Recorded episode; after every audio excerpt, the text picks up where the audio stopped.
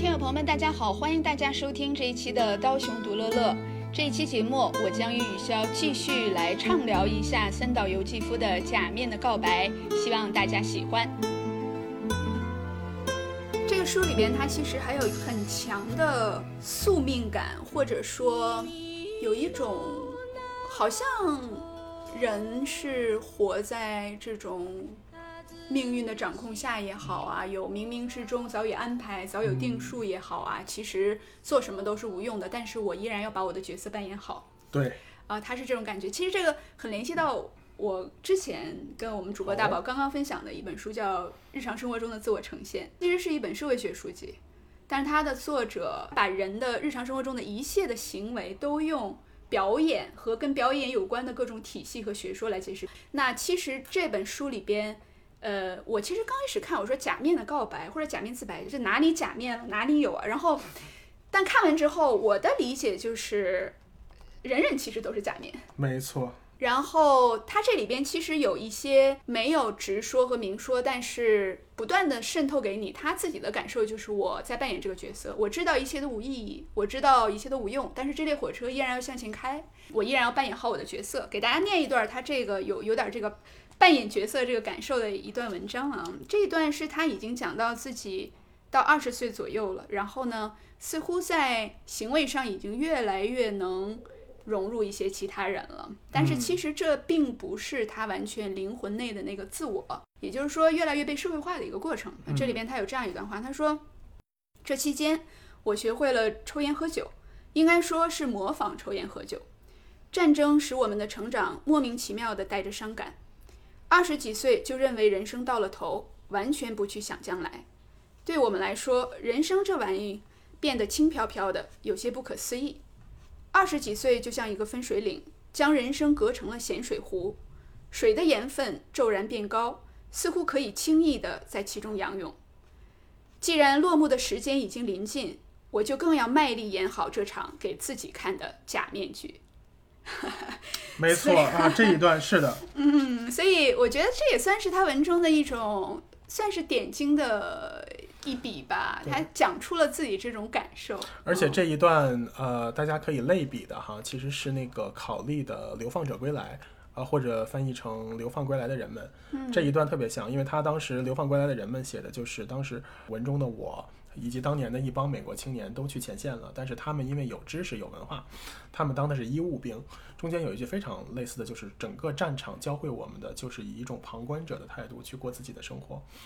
他特别强调一种旁观者，就是你近距离观察生和死，但是你没有必要对他投注太多的情感。因为你就是去救他们，而且会有很多人就是注定是救不了的。然后这里也是，这里就是刚到了，我忘了是兵工厂还是真的去前线。就是刚才的这段话，就是我学着喝抽烟，学着喝酒。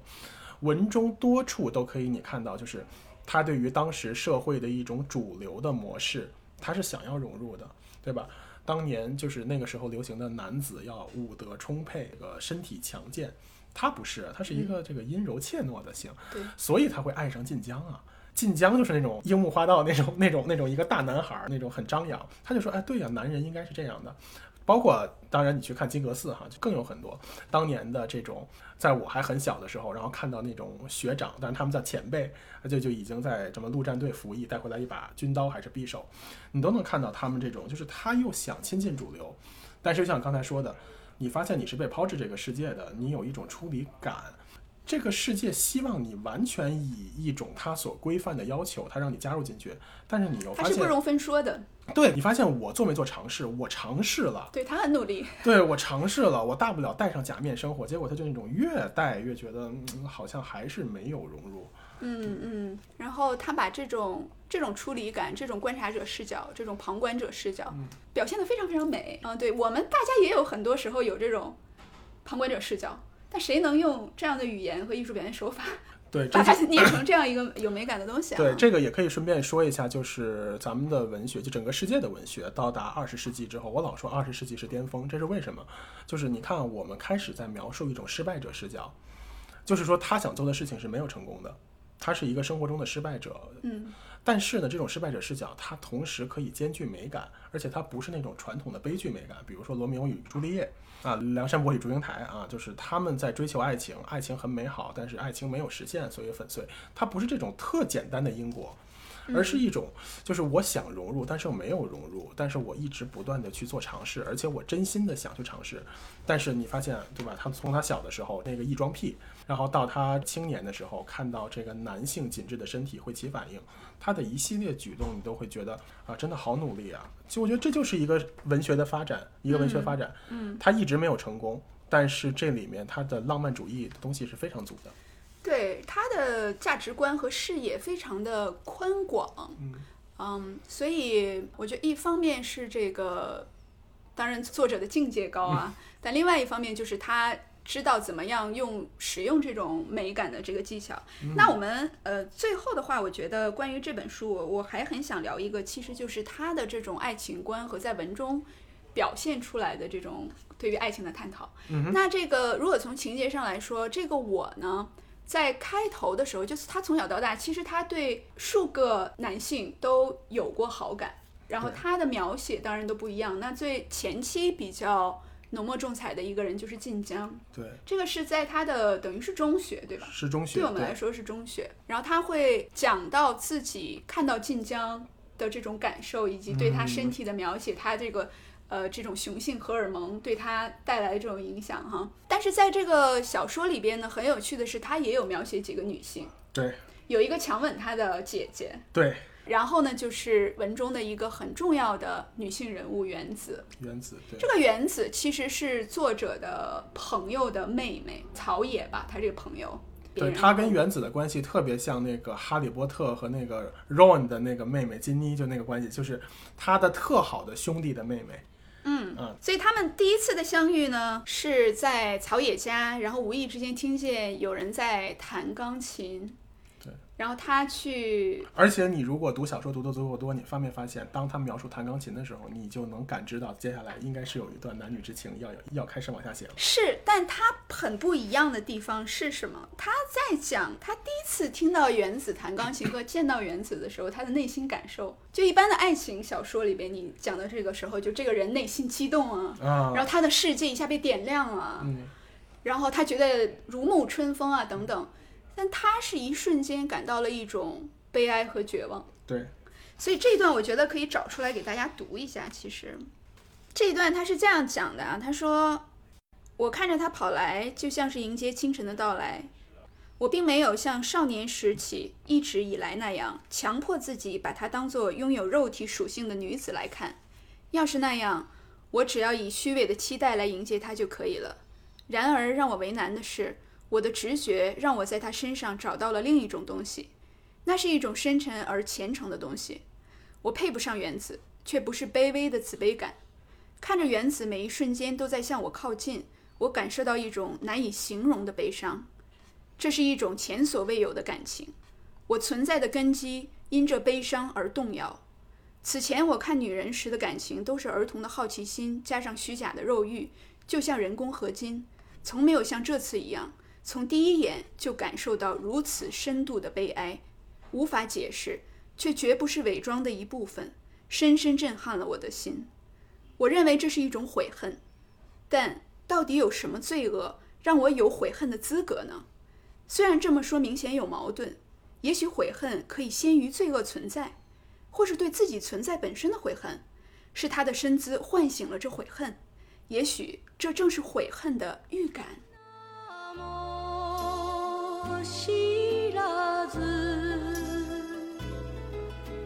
今日砂山にただ所以一这居然是他见到一个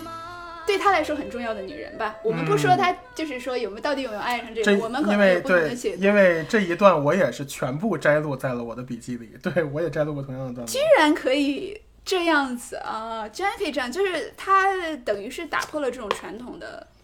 男女主人公见面的第一场景的这种描写。对，因为像尤其是美国电影这种时候，一般一定要有慢镜头，然后 BGM 要换，然后你整个滤镜是要换，但是你却感觉到他看到的是就是那种我命中的这个东西终于还是来了。就是他会有一种看待一个命运要走向到一个阶段中那样的感觉，所以就是那种一个很可怕的一个 object 在向我接近。嗯嗯，这样我们呃稍微展开聊一下，雨潇你怎么去看作者？我们把它用写作者的视角啊，嗯，他的一个设定就是他在这个文中先讲到了自己对于同性的极端感情，然后紧接着讲到女性，然后引出了原子。这个原子他最开始接触的时候，他似乎在行动上表现出了对原子的兴趣，而且在撩人家吧，可以这样讲，有点在撩人家，撩的人家真的是喜欢他呢。他们有了几次接触，那边等于是通过他这个曹野，就是他这朋友给他了一封信，就那意思，你俩到底想怎么着？就是要不要往下继续？提出了要提亲的这件事情。对，这个呢，其实就是一个文章的大结构的梳理。因为我也是写作的人啊，所以我在加上这个作品，我确实是读过好几遍，读到就是在我现在再想来，它其实它其实整个的这个叙事逻辑是有一个递进的过程的。从一开始最小的时候，我坚持称我看到过我出生之前的样貌，等于是一个啊，我与众不同，他就已经在把与众不同这四个字做了一点铺垫。之后我小时候有异装癖。然后我看待这个修水管工的那个紧腿裤会产生男性的反应，到我看到圣塞巴斯蒂安处刑，包括我去魔改每一个儿童童话，我觉得最后王子都要血流成河，它其实都是在一种就是我对于死亡的亲近，以及我对于这种人世之间的悲哀的一种亲近。然后呢，你发现他写的是什么？他写的是中学，我对于晋江，为什么那个时候我对于晋江会有爱？就跟我看到圣塞巴斯蒂安的那种死是一样的，就是那种我想成为晋江那样的男性，但是我成为不了，最后怎么办？我爱上了他。那么到底是我真的有同性恋爱上了这个人，还是其实只我只是想成为那样的人？他这里是有一个探讨的。之后你发现是谁？是额田的姐姐，就是那个，就是我被强吻了。然后你发现他干了一件什么事儿？他说我非常确定我。已经深深陷入到对俄田的姐姐的爱情当中去了。嗯于是他每天还要故意等她放学，然后他要在人家附近徘徊。这个跟他模仿抽烟、模仿喝酒是完全一样的。就是我一定要告诉自己，我就是深深爱上了他。于是他他说他他会去俄田姐姐出现的书店附近去转悠，他们家附近去转悠。他这一系列行为都是一种模仿，就是他刚戴上这个假面。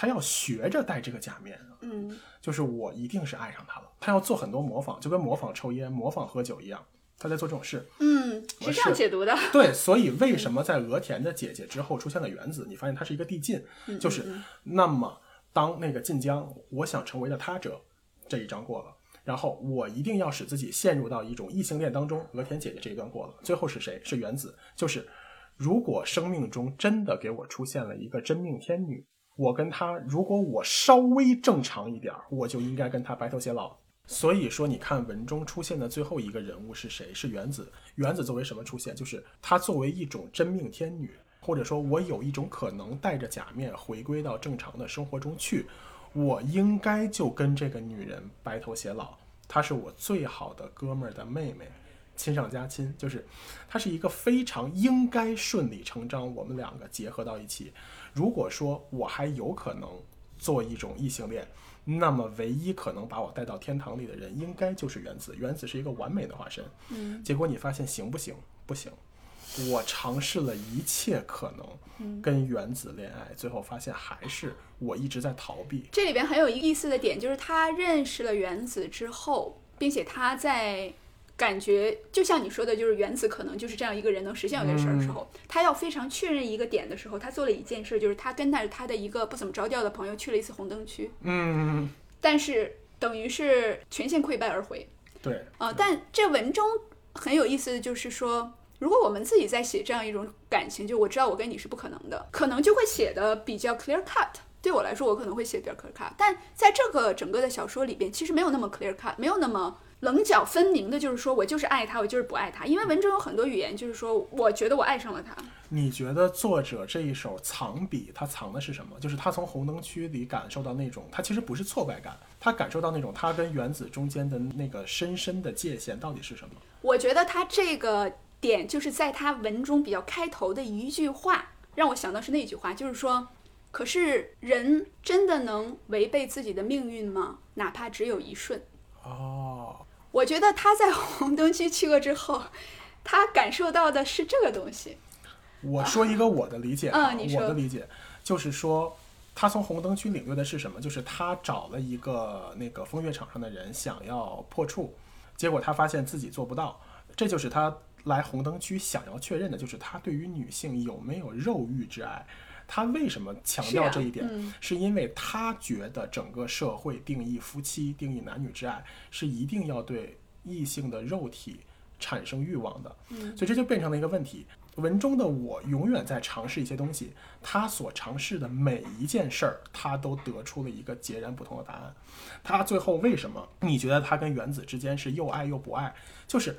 他最后藏笔藏的是什么？就是他一直没有跟原子明说，我能不能爱你，但是我对你的爱是无性之爱。他等于就是拒绝人家之后呢，还他们两个还有在持续的见面啊、但见面只是见面，就 nothing happened，他们只是在找约一个饭店吃饭或者喝咖啡，然后固定时间，对一个月见一次面，然后就这样就对再分，开。这就好像，这就好像，嗯比如说哈，说我给你推荐一本书，我给你推荐的每一本书你都喜欢，但是你的喜欢的因果都跟我想跟你说的那个因果都不一样。嗯，这个比喻很好。对，这就是文章中一个特别可怕的事情，就那种我去参军啊，我是热血青年，他去没去？他去了，去了怎么样？我怎么觉得这兵工厂就大家都是一种宗教性的贪污、宗教性的东西？然后你让我去上学，我上没上？我上了，结果我发现都不一样，就是就我很尽力的去生活和扮演角色，可是我永远都没有办法入戏。没错，这就是为什么把原子放到最后。我的真命天女，这是一个完美的，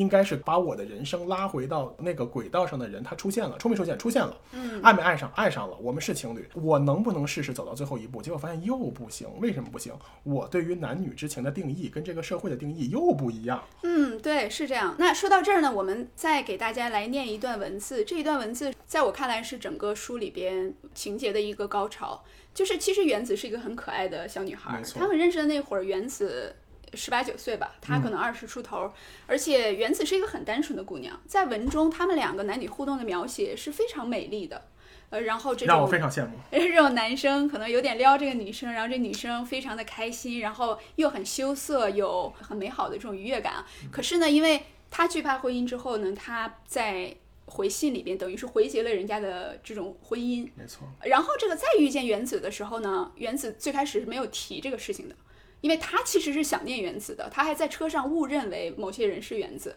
他心里有这种想念嘛。我们不管这种想念是男人都是因为分开之后才难过。然后呢，再遇见原子，他就其实他心里他也在想，就是说我回绝你之后，你有伤心吗？然后你有遗憾吗？你对我什么感觉？但是因为看不出来嘛，就接触了几次没有看出来。但是这一段就是他在去了草野家，然后刚开始是他们三个人在一起，然后草野因为有事情先离开了，然后呢，呃，就只剩下了他和原子两个人。这一会儿呢，原子就开始讲起了和向他提问，他说。她像个孩子似的，骄傲地给我讲，因为她丈夫的努力，草野家才幸免被接收。从她少女时期，我就喜欢听她夸耀。过于谦逊的女人和傲慢的女人一样没有魅力。原子落落大方、恰到好处的夸耀，带着一种天真又讨人喜欢的女人味儿。有件事，他平静地说道：“有件事一直想问你，但是一直没问成。为什么我们没能结婚呢？”哥哥告诉我你的答复后，我觉得自己完全不明白这个世上的事了，每天都是想了又想，但还是想不明白。到现在我也不明白，为什么没能跟你结婚。他像是有点生气了似的，把微微发红的脸颊朝向我，然后背过脸去，像朗诵似的说：“你讨厌我吗？”他问得太直截了当，甚至听起来不过像是事务性的盘问。我的心却以剧烈而凄惨的喜悦做出了回应。然而，这可恶的喜悦转瞬间就翻转成了痛苦，十分微妙的痛苦。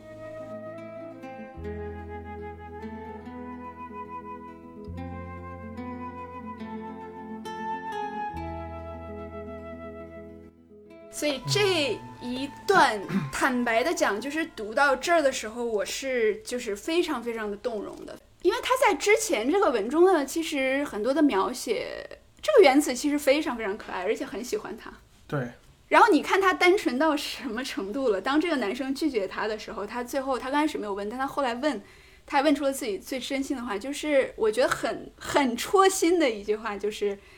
你当时就是为什么我们没有结婚？你告诉我之后，我连世界上的事都想不清楚了。啊，然后以及最扎心的就是这个最后一句，就是你讨厌我吗？对，写的太妙了，写的太妙了，就是怎么样能够把一个女生的这种心情，她塑造这个这么纯美的一个角色，在这种大无奈的前提下，因为我们读到这儿已经非常知道，我这个我他有太多的无奈。他不是不想跟原子在一起，他不是说我不想给你个婚姻，哎我是真的做顺便。问一句，比如说你说你能正好体会到这一段原子的心情，那你觉得当文中的我听到这一段的时候，我内心的那一种狂喜和悸动是为什么？就有有他其实很爱我啊，对，任何人都是喜欢被别人爱的。你觉得是他其实很爱我？对我是我是这种理解，就是就因为在这之前对他来说也是疑问，你介意我给你一个不一样的理解吗？当然不介意了，我喜欢听到不一样的理解。就是我跟你说是为什么哈，嗯就是说他跟原子的这段恋情为什么会失败，其实就是因为文中的我反复确认，原子爱的其实只是假面，嗯就是他爱的是那种符合整个社会规范的我，嗯我尽量装出这样呵护他。他喜欢被那样的我呵护，嗯然后我怎么从背后搂抱他，我怎么哄他，我觉得什么时候应该牵手，什么时候应该接吻。原子喜欢的一切的东西，咱们暂且把它称之为轨道，就是原子喜欢的东西都是轨道上的那些东西。但是我是谁？我是那个只有戴上面具才能在轨道上行驶的人。其实我是不在轨道上的。嗯，这就是为什么我最后没有跟原子结婚，因为我上不了这个轨道，而原子始终体会不到这种心情，所以最后我拒绝了他。那么这一段又再次相见，我问原子，然后然后原子有了这一段，其实是原子的自白，他说那种。我不明白你当初为什么要拒绝我，但是你发现原子的归因是什么？你是不是讨厌我？这还是一种世俗标准化的男女之情，因为你不爱我，因为你讨厌我，因为你觉得跟我结婚不合适，所以你拒绝了我。因为这大多数人都会有这种感觉嘛，对吧？但是嗯他其实你发现原子的单纯也罢，可爱也罢，但是其中有一点就是原子自始至终没有理解我，嗯，对他，没有理解就是。我是在轨道之外的那个人，所以说为什么我的可能任何人都没有办法理解他的这种感觉。对，所以嗯我最后为什么当原子说这句话的时候，我内心会有一阵狂喜且悸动，就是我看准了，你果嗯然不了解我，你从来不知道我嗯是戴上假面才上的那个被你喜欢的轨道，而嗯那个面具下的我一直就没被你注视过。嗯，所以当这一刻再次听到这个单纯的女孩还是以她那套轨道上的思维在贯穿整个事的时候，我心里会有一阵邪魅的狂喜。我觉得哎有意思，就是不同的读者去读文字的时候，大家感受到的东西和解读出来的不一样。然后我觉得这种交流会让我们有一些就是额外的这种这种思考和感，受。就像你刚才说的出离感，你有没有想过，就是一个一直尝试步入正轨，但是没有上正轨的人，有的时候对内心是有一种非常邪恶的观念的，就是我操。就这样了，又怎么样？我就并不上去了，就是那种我活不成你们想要的样子。但换一句话说，你们又有谁真的懂我？你们又有谁真的爱我？我觉得文章在这里其实是有一点小升华的，就是当你发现原子在以他的逻辑复述这件事的时候，我内心其实是一种邪恶的狂喜，就是你们这些人就是这样的，你们从来都是这样的。嗯嗯，我觉得对，然后我觉得就是说，有讲到我我对于这个我一些感受啊，他你说他消极吗？我真的不觉得，就是而且他其实有更容易的做法，他没有，嗯，他在求真，其实他在反复验证一些东西，以及自己能够忍受的这个世俗的界限。他想要找到那样一个自己能够跟这个世界和谐的相处方式，我不想惹你们的，嗯。我也想跟你们和平相处的，啊、对，但我也不想欺骗你们，对，所以他其实按照他当时的那个轨迹，他是可以跟原子结婚的，是，但不行，我没有办法跟你结婚，哪怕我伤害你，我也知道我伤害了你，哪怕我内心也其实蛮难受，情绪非常复杂，但不能这样。对，所以我觉得这个很有趣吧。然后关于其实这本书它后面的这些讨论，让我有想到，其实很多文学作品都有探讨爱情，但是这本书里边，就像很多的好文学作品一样，它不会给你任何答案，它只会给你抛出问题，就是爱情到底是什么。就这个，他对于原子显然是没有肉体之爱的，对，这是非常确定的。嗯，但是不确定的点就是你如何来界定爱情。其实，在这本小说的前半部分，呃，就是他刚见到原子不久，他其实有一段有探讨柏拉图式的恋爱。所以他其实我猜啊，这个我在内心也在思考什么是爱。就也许我可以跟他结婚，也许我对他就是柏拉图说的那种精神式的恋爱啊。嗯嗯，对，呃，但最后是没有答案的。然后这个他跟原子之间到底算不算是爱情？我觉得也可以是一个就是开放性的问题，然后留给所有的这种读者，我们也不必把它画上一个非常绝对的一个句号。而且如果嗯放到西方作品里，它可能会这叫什么来着？欲辩以妄言，妄言有欲辩嘛。西方是那个妄言有欲辩，他肯定要跟你好好的去做一个思辨，做一个讨嗯论。但是东方不会，东方会把它强调成一种宿命，就是就就到这儿了，剩下东西哎，对对剩下东，西你们自己去想。对，所以这种就是恰到好处的收尾是非常有美感的。嗯，只不过在这个小说里，他用一些情境把这个我对于呃这个肉体之爱和灵魂之爱给分开了，或者是肉体之爱和精神之爱，然后以及就是激情之爱和更宽泛意义上的爱。因为我觉得以这种更宽泛上意义爱，它是爱原子的，但这种激情之爱的标准，它显然没有激情，所以爱情到底是什么，对吧？所以我觉得这个书在这一方面也留下了很多的这种疑问。对，以及这个他跟原子是不是真的合适？因为就是他想尝试的这种爱，原子那边是连一丝尝试和犹疑都没有的，哎，对，就他们就那么自然而然。对原子没有想过说什么叫柏拉图式恋爱是什么，嗯什么叫精神，什么叫肉体，他连想都没想过。原子是一直稳居在轨道中央的，对，所以说两个人到底合不合适？你觉得他有没有一丝羡慕原子？我觉得他可能内心隐隐然是突然想看到原子一些不正常的时候。嗯，但是特别可惜的是，原子的每一步都是永远在告诉他，他就在轨道中央。对，对他需要你作为一个标准男性，给出一种标准的爱。嗯结果你发现，但是我偏偏是那个不标准的人，嗯结果怎么也给不出来。哎，你怎么理解后来他们两个还一直坚持见面这件事儿？嗯，我觉得是，我觉得应该就是我还爱着他，我对他还有另一种期许。对，就是我还是想对对是有我还是想，感情的对我还是想贴近这个人。嗯。但是我觉得很就是很可能内心已经没有想再跟他有任何的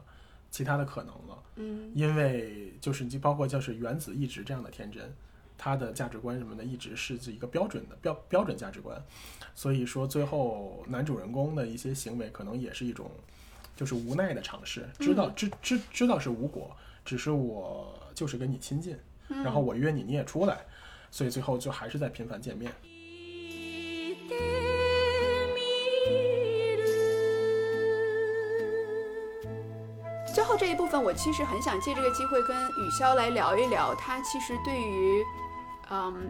文学写作、文学阅读的一些 个人的体验啊、和思考，还有感受。因为我知道，其实雨潇有很长一段时间都在做这个文学分享，然后我初次跟他的见面也是在我们就是当地的这个读书会上，然后当时雨潇有分享这个《树上的男爵》，没错，那是见面分享的第一次。然后呢，呃，坦白讲，当时就等于把我惊艳到了啊、因为我没有见过这种形式的文学分享。你的那种方式是非常偏离于我们从小到大受的语文教学的轨道的。然后你也不是科班出身，就是你不是学文学的。然后你对于文学的那种喜爱和你去拿捏它中的艺术手法和文字表现方式的那种独特视角，也是非常有趣的啊。对，那能不能跟我们就是说来分享一下你对文学的这种喜爱和这种品鉴还有分享，给你带来了些什么？好，首先，哎呦，这个问题真的是不太好回答，因为让我第一个想到的就是我们当时在上学的时候，就其实经常说，就是你只能清楚你的一些情感是怎么来的，就是你无法知道别人的大脑是怎么感知同样的事情的。那种比你聪明的脑子，比你笨的脑子，其实你都感受不到。你不理解为什么一些你觉得特别理所应当的得来的结论，但是别人是要通过很多的诱导才能理解。对于文学也是，就像我说的，我十五岁的时候，高中语文老师给我们印《受戒》那篇文章啊，好像全班也就我就是大受震撼。你想当时啊，我们家又不是那种什么诗书传世，我从小是根本不读书的。我十五岁刚开始看到《受戒》，我也不知道《受戒》的历史地位，但是我当时看到这个东西，我说，哎呦，这个东西太有意思了。你是什么感觉呢？就是怎么说呢？就是更具体的描述一下，就是那种比比如说哈，你只在一个城市里偶尔看过环岛的那个树木，然后这个周围的那个绿植，然后高速公路旁边的绿化带，然后突然有一天你在电脑上看到了那个，比如说什么新西兰的那个草场，什么阿尔卑斯山如何如何，就是哇，就是原来这个山石树木还有那样的堆叠形式。在那之前，你有阅读的习惯吗？没有，完全没有。哦我十五岁之前、就是，所以你对这个文字的感受力有点突然。呃，对，但是那个时候，即使是现在，我都不理解，就是别人看到同样的文字，他们到底内心是什么想法，他们到底跟我一不一样？因为我好像觉得，当年也罢，现在也罢，很多人读到汪曾祺受戒都不觉得有什么东西，但是我读到这儿，我说这个东西太不一样了，就是竟然能用汉语堆造出这样的一个世界，我说这个太了不起了。所以这个可能说开，可能会给大家一个其实不是那么积极向上的一个结论，就是说。如果汉语这个东西，尤其是文学，如果它在本能上不能给你那么强的亲近感，尤其是说你尝试了一些作品，当然你得尝试对哈，你不要上来就去看卡夫卡，那那你一定看不懂。你尝试一些剧情向比较强的东西，然后你先感受一下这个美感。如果它能够就是百分之五十吸引你，你可以稍微看一些视频，怎么去由浅入深。循循善诱啊，这个这个自己诱导自己去往深了读。但是如果你觉得有些美感你就是注定领略不了，就你的这具身躯，你的这个大脑，它就是读不进去这个东西，那其实有的时候也不用强求，因为嗯文学也不是唯一的艺术形式。嗯，我们来聊聊阅读和写作的关系吧。这样，你能不能先给我们听众朋友来推荐几部你认为在文字上对你来说是五星的作品？五星的作品，呃，尤其是如果这个五星要是考虑到泛用性哈，就是说谁读都行。嗯，咱们先说中国作家吧，因为对，因为嗯外文有的时候它的论述方式，它就是一个在讲理，就是你要不喜欢讲理，确实你看的东西你就很烦。呃，中国作家汪曾祺肯定算一个，然后呢再说就是阿城，嗯，阿城号称作家的作家嘛，就是你如果是个只阅读的人，你可以不看他，但是你写作的话，你一定要读阿城。就是阿城的文章是给很多人，你的写作能力越强，你越会发现阿城的写作能力是越强的，他会跟你一起共同成长。呃，除了阿城，我喜欢曹乃谦，但是曹乃谦肯定不太适合推荐，因为曹乃谦的那种极为主义形式，它其实需要一些门槛儿，只是这个门槛儿它不太好看清。嗯，外国文学呢？外国文学，卡尔维诺，卡尔维诺一定要优先看《书上的男爵》，因为那真的确实是最好懂的一部。卡尔维诺有很多实验性的文章是不太适合读的，嗯，比如说那个《寒冬夜行人》，哎，那个那个说太难读了，包也包括《看不见的城市》，其实有门槛儿的，就有门槛儿的，就至少你要对现代艺术有一点感知，然后你看到它的有一些抽象环节，你能够明白他在干什么。当然，像有一些前两年这个叫《朗读者》特别火的时候，朗读者大。家都知道那个叫什么博尔赫斯，博尔赫斯的文章其实也不太推荐，因为博尔赫斯也罢，卡尔维诺那些实验性文字也罢，他们很多时候他们是在把一些概念试图用文学的形式做表达。嗯，当他做这种转化的时候，其实就像很多当代艺术一样。就你只是当代艺术是视觉性比较强，你看那个玩意儿，你会知道啊，这个东西跟传统画儿差得很远。但是文学中呢，因为它都是文字，所以你以为它们很相近，其实不是的。也包括近两年中国很火的，也不叫很火，就是残雪，呃，一一直说他是诺贝尔奖的这个有力竞争者之一。嗯，呃，残雪的文字艺术水平非常高，我叫什么《新世纪爱情故事》？我们每次说都说错的那个。对，你们老叫《新世纪福音战士》的那个，对对对，一个是五香街呀，然后什么吕氏芳小姐，然后还有这个《新世纪爱情故事》，呃，但是残雪你说推不推荐呢？不推荐，为什么不推荐？嗯，它的艺术性之高，嗯，就已经屏蔽了百分之九十的读者了，就是嗯它的抽象性会很强。嗯，我们知道这个阅读跟写作肯定是有千丝万缕的关系，就是我要想写好东西，一定要多读东西。那么我想反过来问你，作为一个写作者，你觉得从你开始写东西之后，对你的阅读习惯和方式，还有关注点有没有影响？是绝对有影响的，这也是我觉得很少有读书节目会主动提起的。就是一个人的写作能力越强，就是你能从别人读不出好东西的地方读出好东西的能力是要有显著提升的。比如说，说最简单的就是那种标点符号的使用，对于这个句子的幅度、它的节奏感，节奏感这个东西，就像比如说我在自己的频道，我很少讲这东西，为什么很少讲？这个东西你需要大量堆叠阅读经验，然后你要大量罗列一些段落，你才能给别人。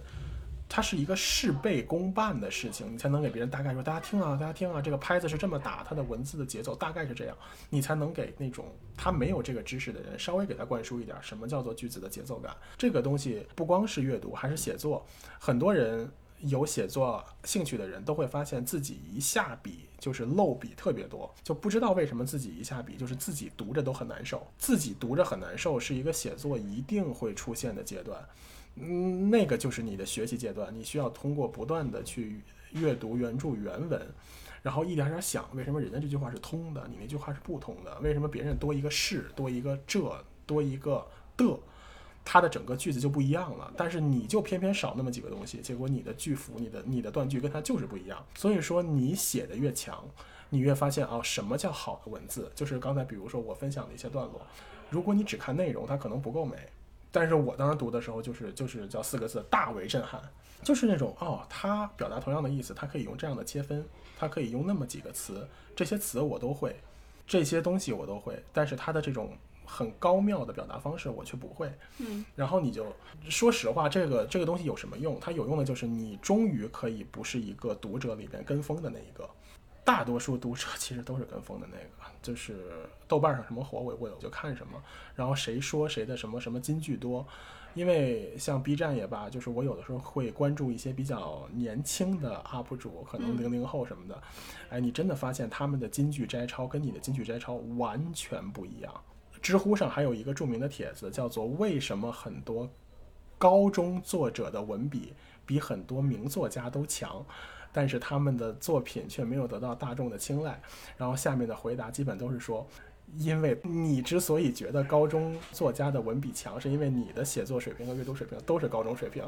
就是当你的水平到达了名作家的时候，你就发现为什么名作家才是那个好的，嗯嗯嗯，这这这这就是一个很要命的问题。对我我很想跟你聊的一个点就是说，其实你的主业不是文学，并且甚至跟文学不沾边，嗯，就你更多的是编程，对吧？你是完全是 CS 出身是吗？对对，然后现在在做的工作也是软件工程师，对，所以你的阅读和包括你的写作，其实都等于是要在业余时间的一种个人的项目。对，对，你觉得这种非科班出身的状态给你的这种好处和坏处，相对来说都有什么？非科班出身呢，要多加一句补充，就是我不是在正经的学院受过有体系的教育。但是，呃，因为叫什么，你大哥你是了解我的啊，这个你知道我对自我的要求从来都是比学院还要高的，就就就是说这个我必须要强调一下个人的特性，因为呃，刀熊说我利用这个课余时间或者业余时间，但问题就是其实还有后半句话，就是我在尽最大可能把我的所有时间都往这个叫做所谓的业余时间在靠拢，甚至我主业上班划水。啊，然后我有的时候会这个节目可能不能让你的老板听见 啊，没事儿，他们都是美国人，啊、都是美国人，他们他们听不懂。对，然后甚至上班会划水，甚至有的时候会任性的请一些不该请的假，就是我会让我写作的时间、阅读的时间大量扩充，而且就是。我你们都知道，我开车的时候是很容易走神儿的。就是我只要一开到直路上，我就开始走神儿，不是不看路，是我的脑子就开始在想别的事儿。就是我永远在想写作的事情，就是所以说我在写作的时间，很多时候它不光是阅读的，我经常在构思。所以我说这些话的意思就是说，如果你把它当做一种消遣。你可以用很多种形式去做，但是如果你对自己的要求很高，比如说，作为内容生产上，我要求自己能作为一个生产者，当你们想听某部书的时候，我能够用十个小时写一个稿子，然后用两个小时给你讲清楚。然后当你们某一天，比如说一些东西不太明白，我能给你们写一个范例，我能告诉你说这个里面语文到底是怎么回事儿。如果想做到这个程度，你不能完全以一种业余啊，以一种非科班的身份去要求自己，你就要以学院的标准去要求自己。嗯，就是这个东西是要下苦功的，是要堆叠大量时间的，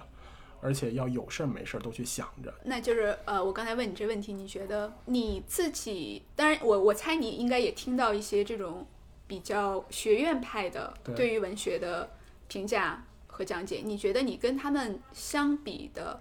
特色？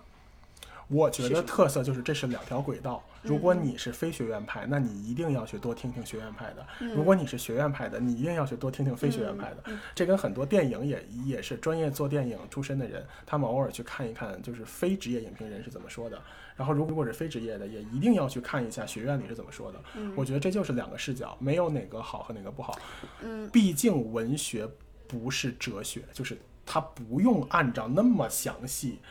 就是非常精准的顺序去一个一个学过去。这恰恰其实是它的这种优势吧。就是我有一期跟那个梅梅和林在聊到文学的理论书的时候，后来有探讨这一点。我觉得就是林他有说的非常好的一点，就是文学它的奇妙之处就在这里，它给千万种姿态以空间去表达，没有绝对的标准答案。嗯，这句话说的很好。然后在就像体现在我们这个《假面的告白》这本书里一样，任何人、任何形态，在这里其实都能找到自己是对的的这样一条路和空间。是的，思い出の橋よ過ぎた其实我我一直很想问你一个问题：你觉得文学有 绝对的标准？嗯，我觉得在艺术表达方面，它肯定是有一些要求，或者说是它就是，就是咱们叫说叫做高下立判，就是在高下上一定是有一些标准。就像有些，尤其像当代艺术，可能你的评价标准会很模糊，但是再模糊，咱们有的时候也会说，就是这个艺术作品，就是他觉得它俗，或者觉得它雅。我觉得我们任何作品，就是说。不要完全的去说什么文无第一，武无第二啊，什么说大家只是不同，没有高下之别啊。我其实有的时候很讨厌这种说法，绝对是有高下之别的。我们要尽量的去找到这种比较隐晦的评判标准，然后我们能够识别出哪样的文字比较从容的。你有看过冯唐有一篇文章，就是讲金线的那一篇文章吗？哪一篇？他有一篇文章就是在讲文学的金线，他那篇文章出来之后就各种被骂。哦，对，因为他说的是啥？当然，他因为各种事情都各种被骂嘛，但是他对他来说，他就是说，他认为可能没有绝对的唯一标准，但是一定有一条线，对在这条线以上就是好文学。这个我是同意的。呃，所以他就举了一些他认为这个线以上的这些例子，嗯后来就被各种骂，因为他在那篇文章里，应该就是那篇文章吧，他批评了韩寒，哦，他认为韩寒的文字是不在金线以上的，所以当然韩寒因为有很多的粉丝嘛，然后再加上他是比韩寒等于是 senior 就长辈，所以一个这个年龄上位者去批评下位者，其实也显得没有那么绅士啊。但是他就是讲了，所以那篇文章就引起了、当代观众对内容生产者的这个道德要求以及这 种有点高哈。就他是很奇怪的，嗯就是一个艺术表达者，就是我不喜欢谁，为我为什么不能说呢？对吧？就是就包括像我的节目，有的时候我都会直接说，我说哪哪哪些作家哈，我说就是注定要陪伴你一生的作家，然后哪哪哪些作家呢，就是注定只能陪伴你一段儿，嗯，就是那种就比如说谁谁谁啊，你二十五岁之前你一定要读一下他，否则你你的这个文学的手法的构成是不够完整的。嗯但是谁谁谁哈，同样的一个人哈，你要是二十五岁之后你还在读他，那就说明你这几年毫无长进。就就就有些人他就是能带到你到一个程度，然后之后他就他的水平真的不够。对，就哎，你这些年就是过去十几年来，你有发现自己对文学品味的一些变化有的有有一些我内心对书的一些排名发生了变化。了变化，啊，看到了自己这种成长。对，就是我，而且我多次强调，我说这个艺术的形式是逐渐从写实过渡到抽象的。嗯，我现在对抽象的东西的审美，我觉得还是有明显提升的。而且我比较欣慰的一点就是，我这么日拱一卒哈，我这个非院系出身，啊，每过一个时间段还是有一点新的感悟，这个是很能让我自己高兴的。嗯因为就是就像你说的，这个三岛由纪夫是多少岁写出这个？就我也是从二十岁之后，就是二十岁左右就知道自己的智力实在跟这个人类史的顶峰们相比就差太远了，就是已经不想到说能够青年成名了。然后就是那我隔一段时间有一点新的感悟，我就已经足够让自己高兴了。嗯嗯对，然后因为你也有看我的一些作品，就是我很希望你你们收到你们的 feedback，就是每一次跟每一次就是能发现我在改变，嗯我嗯，觉得这是很好的。成长性思维，对对对。给你印个章。对我这这是 这个这个是我很开心的，因为我特别不喜欢的一件事儿就是别人说你很有风格。我三十岁，我要什么风格呀？就是 啊就是我我还在就像你说便利世间山川，我还在各种的去跟他们，有的在学习，然后跟有的人在做对抗，还在生长自己身体的部分。对，有些东西我喜欢，有些东西我不喜欢，而且我不喜欢的东西我也要去尝试。嗯嗯啊，这个是一个其实是一个学院派的思维，就是你一定不要太强调个人好恶。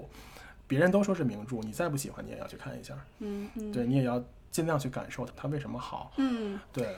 好，那我们今天聊了很久，然后非常感谢雨潇来参加我们刀熊独乐乐的这一期的录制，给我们推荐了一本很好的书，然后让我自己跟他聊天的整个过程也非常的享受。我也是非常享受。对，非常开心你来，然后也非常欢迎你之后再来，再给我们讲一些呃你觉得比较好的文学作品。那节目的最后，不如雨潇来介绍一下自己的。呃，我知道你是在 B 站是 UP 主是吧？啊，对，而且这个我的 ID 就是本名谢雨潇，呃，空格上，呃，谢雨潇就是潇潇雨歇反过来。然后我分享过很多的作品，观看量最高的是哪些哎，观看量最高的莫泊桑系列，然后最近播的《酒徒》也还可以啊。然后之前讲萧红，然后前一阵讲阎连科的《日光流年》，呃，《日光流年》是我非常喜欢的文章。嗯，呃，如果这一次不讲三岛由纪夫，我很有可能就会说阎连科的《日光流哎年》的，事那。树上男爵你有上传吗？有上传，但是那个可能是咱们很早期的，尤其是没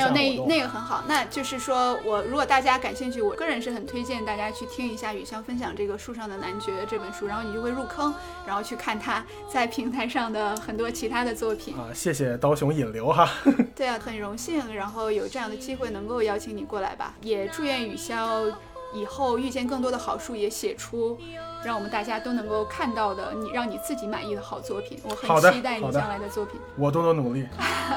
好嘞，那这一期节目就到这里，我们下一期再见，谢谢大家的收听，拜拜。谢谢，拜拜。